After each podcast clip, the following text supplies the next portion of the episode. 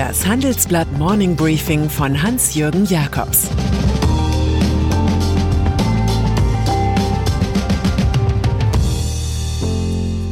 Guten Morgen allerseits. Heute ist Dienstag, der 8. Dezember, und das sind unsere Themen. Merkels Angst vor dem Virenwinter. Giffey mit Rassel und Tamtam. -Tam. Bob Dylan verkauft alle Songrechte. Dieser Podcast wird präsentiert von der unabhängig beratenden Quirin Privatbank. Jeden Freitag kommentiert CEO Karl Matthäus Schmidt in seinem Podcast Klug anlegen. Unterhaltsam und fachlich fundiert die Welt der Geldanlage. Schmidt gibt wertvolle Tipps für den Vermögensaufbau an den Kapitalmärkten. Ein Must-Have für kluge Anleger. Zum Link geht es in den Show Notes. Corona-Krise. Am Anfang ging es beim Wettbewerb der Bundesländer darum, wer am weitesten unter den strengen Vorgaben der Bundeskanzlerin bleiben würde. Inzwischen hat der Wettbewerb die Richtung gewechselt. Jetzt wollen alle besonders nahe bei Angela Merkel sein, wenn sie mit einer Zornesfalte den nächsten harten Lockdown verkündet. Gute Chancen auf ein Extra-Lob hat Sachsen mit seiner Leitfigur Michael Kretschmer von der CDU. Dort soll es schon in der kommenden Woche einen harten Lockdown geben. Nur lebensnotwendige Läden wie Supermärkte sollen dann geöffnet bleiben. Auch NRW und das Saarland fordern eine härtere Linie ganz nach dem Modell Merkel. Die Kanzlerin selbst warnt vor einer ganz schwierigen Lage. Mit dem Prinzip Hoffnung kommen wir nicht durch den Winter, so Merkel. EU-Gipfel. Man kennt das von Spitzentreffen. Kurz davor macht der Außenseiter mit Drohgebärden Druck. So ist es auch vor dem EU-Gipfel in Brüssel am Donnerstag und Freitag. Dort sind Ungarn und Polen die schwarzen Schafe, weil sie das Prinzip der Rechtsstaatlichkeit beim Erfüllen von Verträgen nicht akzeptieren, blockieren sie den EU-Haushalt und Wiederaufbauhilfen. Allerlei Kampfparolen und Verschwörungstheorien kommen nicht nur von polnischen Hinterbänklern, sondern auch von Premier Mateusz Morawiecki im Handelsblatt Gastkommentar. Zum Rechtsstaatsstreit schreibt er, vielleicht handelt es sich aber um ein Spiel, das von einigen Akteuren gespielt wird, damit der Europäische Aufbaufonds nicht aktiviert wird, weil sie zwar die größten Nutznießer des gemeinsamen Binnenmarktes sind, aber keine Lust haben, in die gemeinsame Kasse einzuzahlen.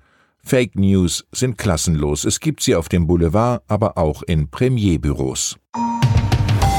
Treibhausgase der neue Klimaschutzindex der Umweltorganisation German Watch und des New Climate Institute macht Hoffnung. Das Werk umfasst 57 Nationen mit dem größten Ausstoß von Treibhausgasen und die EU. Unsere Redaktion analysiert ein paar ermutigende Ergebnisse. Insgesamt stiegen die CO2-Emissionen zuletzt nur noch leicht an, in mehr als der Hälfte der Staaten sanken sie sogar. Schweden schneidet am besten ab, gefolgt von Großbritannien, Dänemark und Marokko. Deutschland ist erst auf Platz 19 zu finden, was auch am schleppenden Ausbau der erneuerbaren Energien liegt. Die USA liegen zum zweiten Mal hinter Saudi-Arabien auf dem letzten Platz des Rankings. Umweltpolitik ist auch das Thema auf dem EU-Gipfel sowie beim UN-Klimagipfel am Samstag. Die Weltgemeinschaft ist aber noch weit davon entfernt, das Pariser Klimaabkommen einzuhalten. Zwei Einkaufssäcke Optimismus bringt Top-Klimaökonom Ottmar Edenhofer ein. Die drei größten Klimagasverursacher China, USA und EU nennen neuerdings allesamt das Ziel Netto Null Emissionen. Brexit Boris Johnson kommt auch nach Brüssel, aber nicht, um sich für seine prima Ökowerte feiern zu lassen, sondern weil er das am Montagabend abrupt beendete Telefonat mit EU-Kommissionspräsidentin Ursula von der Leyen persönlich fortführen will. Der Streit um den perfekten Abschied aus der EU und das Binnenmarktgesetz geht weiter. Nun sollen sogar Klauseln entschärft werden, die Teile des 2019 vereinbarten Exit-Deals wieder hätten aushebeln können. Downing Street deutet Konzilianz an, aber Johnson vergleicht sich selbst gerne mit großen Figuren der Mediengeschichte. Hulk ist immer entkommen, egal wie tief er im Schlamassel gesteckt hat. Und so ist das auch mit diesem Land. Kostenfalle Kita. Manchmal laufen die Worte den Taten so weit voraus, dass sie kaum mehr einzuholen sind. Das könnte jetzt auch Familienministerin Franziska Giffey passieren. Ihr mit Tamtam eingeführtes Gute-Kita-Gesetz droht in absehbarer Zeit auszulaufen. Im Finanzplan des Bundes 2022 bis 2024 findet sich nichts, was auf einen weiteren Finanzausgleich verweist. FDP-Politiker Joachim Stamp, Familienminister und stellvertretender Ministerpräsident in Nordrhein-Westfalen, ist empört. Giffey verliert damit endgültig ihre Glaubwürdigkeit. Die Länder sitzen in der Kostenfalle. Autonomes Fahren. Die Revolution frisst ihre Kinder. In der Autobranche sind das diejenigen, die auf einen Erfolg des autonomen Fahrens gehofft haben. Den geordneten Rückzug tritt jetzt der Fahrdienstmakler Uber an. Er verkauft die kostspielige Technik für Roboterwagen an die Firma Aurora. In das steckt Verkäufer Uber nochmal 400 Millionen Dollar. Dafür ist Aurora jetzt strategischer Partner.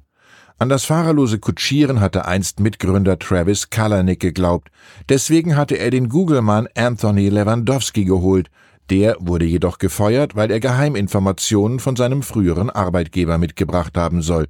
Damals versicherte Uber, keine Google-Technik zu nutzen. Jetzt steigt man aus wie ein Boxer, dem das Handtuch vor die Füße geworfen wurde. IKEA-Katalog sein Leben bestand aus Anstrengung einerseits, aus Anregung andererseits. Es fiel ihm schwer, auf hunderten Seiten allen gerecht zu werden, den Kameraden Billy, Klippern und Gründal. Doch dafür regten die bunten Bilder bei seinen Lesern die Fantasie an, schwedische Pippi Langstrumpf-Fröhlichkeit in die eigenen vier Wände zu bringen. Im Fall des nach 70 Jahren von uns gegangenen IKEA-Katalogs kein Problem. Helmut Karasek selig hatte einst ja kurz davor gestanden, das Opus Magnum ins literarische Quartett zu buxieren. Am Ende beließ er es dann aber doch bei einer profunden Rezension. Die gipfelte in der Entdeckung, hier breite sich ein möblierter Roman vor uns aus. Zu jeder guten Geschichte gehören Rekorde. Der Legende nach hatte die Katalogauflage vor vier Jahren 200 Millionen Exemplare. Zu jeder guten Geschichte gehört aber auch eine Verheißung die sieht Online-Glück vor, wo ehemals Druckerschwärze an den Fingern klebte. Doch manche dürfen mit Friedrich Hebbel zweifeln.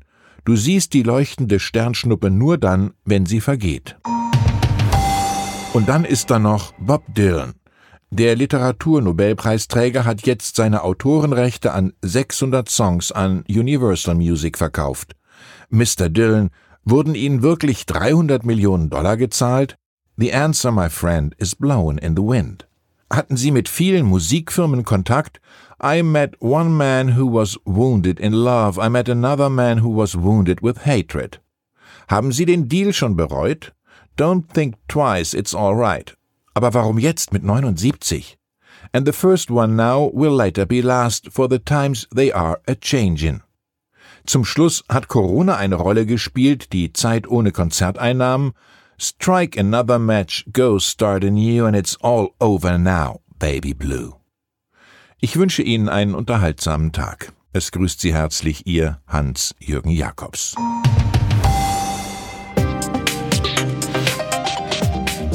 Ab 17.30 Uhr sprechen wir bei Handelsblatt Today über alle Themen, die die Finanzwelt bewegen. Für eine erfolgreiche und nachhaltige Anlagestrategie spielen verschiedenste Faktoren eine Rolle. Beim Thema Portfolioanalyse vertrauen daher viele Anleger erfahrenen Experten. Diese beurteilen die Investments regelmäßig kritisch und richten sie im Zweifel neu aus.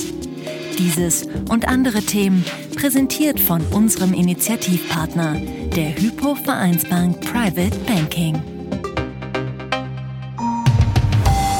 Das war das Handelsblatt Morning Briefing von Hans-Jürgen Jakobs, gesprochen von Peter Hofmann.